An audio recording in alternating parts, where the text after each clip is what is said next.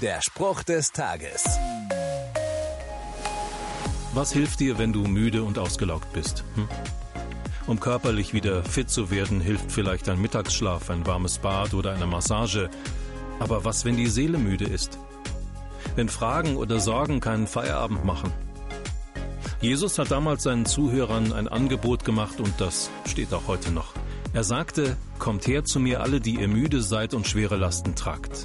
Ich will euch Ruhe schenken. Egal ob du körperlich oder seelisch müde bist, sein Angebot steht. Er schenkt Ruhe und Erholung. Für mich klingt das sehr gut. Ein Angebot, das ich gerne annehme.